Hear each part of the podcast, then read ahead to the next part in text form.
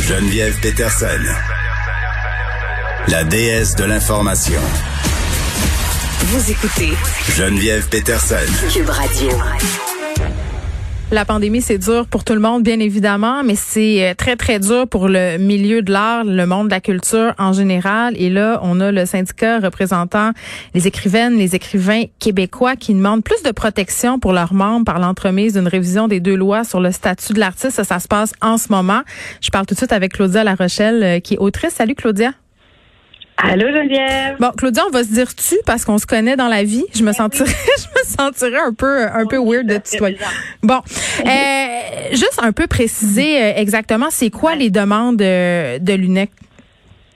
Bon, ben donc c'est ça, c'est que l'enjeu est historique là, pour l'UNEC et, et, tous ses membres. La loi a pas reçu de révision majeure en 32 ans. Ça fait longtemps.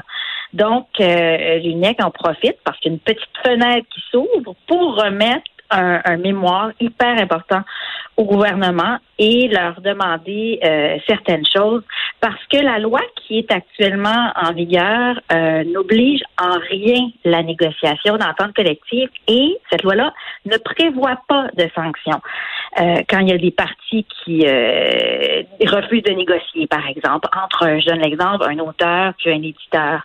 C'est comme c'est le cas, par exemple, dans euh, avec l'autre l'autre loi qui, elle, régit les conditions de travail, par exemple, des artistes de la scène, du disque et du cinéma. Nous, les artistes en littérature, les, les gens de, de l'UNEC, par exemple, on est avec les artistes des arts visuels, des métiers d'art et tout ça. Donc là, on n'est pas du tout assujetti aux mêmes règles. Comme si on négociait, par exemple, avec l'UDA, qui régit donc tous les autres artistes, là, par exemple ceux qu'on voit à la mm. télévision, ou la Sartec, par exemple, comme toi qui es scénariste, tu dois euh, évidemment être aussi avec la Sartec. Donc, eux sont régis avec des, ils ont des filets, ils ont des supports, ils ont un encadrement. Et, et nous, ben, c'est ça, l'UNEC et les membres, dont moi, on, on, se retrouve souvent seuls à négocier nos contrats. Et euh, on constate aussi depuis plusieurs années qu'il y a beaucoup de contrats d'édition qui contiennent des clauses qui sont euh, considérablement jugées euh, abusives. Puis l'artiste, il perd beaucoup.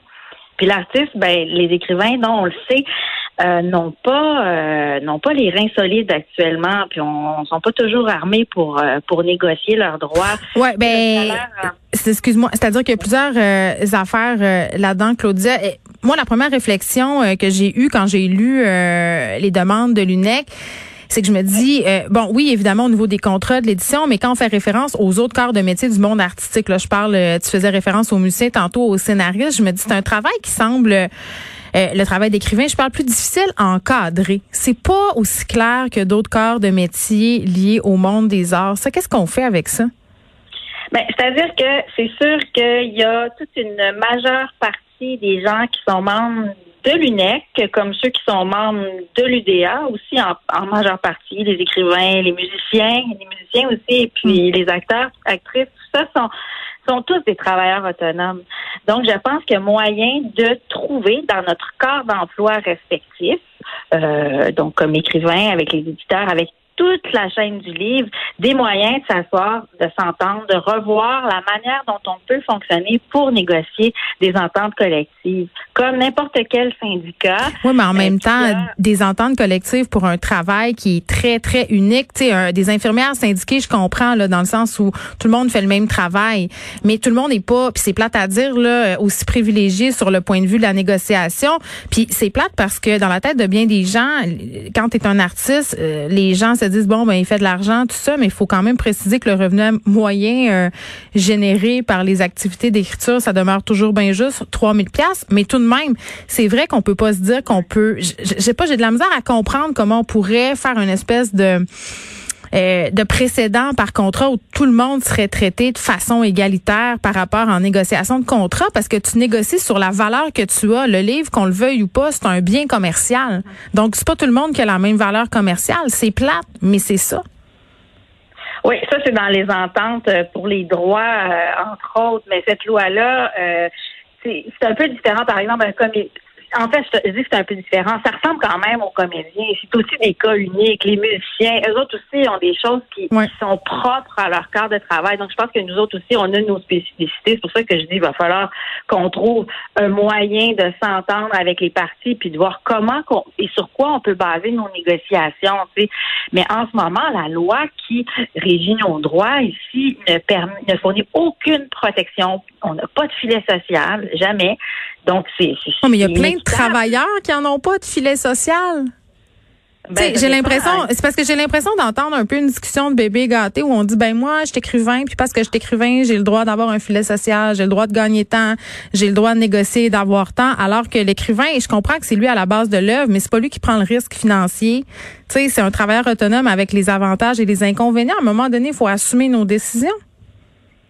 Oui, c'est pas lui qui prend le risque financier, mais c'est pas juste sur le cadre euh, de, de, de, de règlement financier, justement. Tu sais, la loi, elle fait en sorte qu'on soit pas traité comme une sous-catégorie d'artistes. Je, je parce que je remets toujours ça par rapport à l'autre loi qui existe aussi, là, la, la loi sur le statut professionnel, euh, les conditions d'engagement des artistes de la scène, du disque et du cinéma. Ce que tu dis, c'est que c'est comme un sous-secteur, toujours Ben inconsidéré. Oui, c'est ça. Qui- Et, et pourtant, je veux dire, euh, puis on l'a vu pendant la pandémie, le rôle des écrivains est d'autant plus important, puis mériterait beaucoup plus d'attention de la part de nos gouvernements. Puis là, je parle pas des, des gouvernements ac- actuels, là, on s'entend là, quand ça a été, quand cette loi-là a été mise sur pied, on, on parle que ça fait quand même euh, une trentaine d'années de ça. là. Le temps a changé, la manière de fonctionner, Mhm. les- la manière de voir le métier, puis les relations entre les éditeurs, les écrivains, la chaîne du livre a beaucoup changé. Il y a plus de gens aussi qui écrivent, euh, il y a plus de gens qui sont publiés. Donc, il y a des gros groupes aussi, comme Québécois, par exemple. Mhm. Mais je donne celui-là, mais il y en a plein d'autres. Puis à travers le Canada, c'est la même chose aussi. là, les gros gros penguins de ce monde et compagnie. Puis je pense que ces gros groupes-là euh, aussi, euh, ça change un peu la donne dans le milieu de l'édition. Oui, ben ça c'est intéressant dans les demandes de l'UNEC parce que souvent, euh, puis c'est pas nécessairement l'apanage des grands groupes. Il y a des contrats d'édition qui sont assez, euh, je vais pas dire abusifs, mais qui sont assez unilatérales. Et je pense que quand tu es un jeune écrivain qui commence ou quand t'as pas beaucoup de connaissances.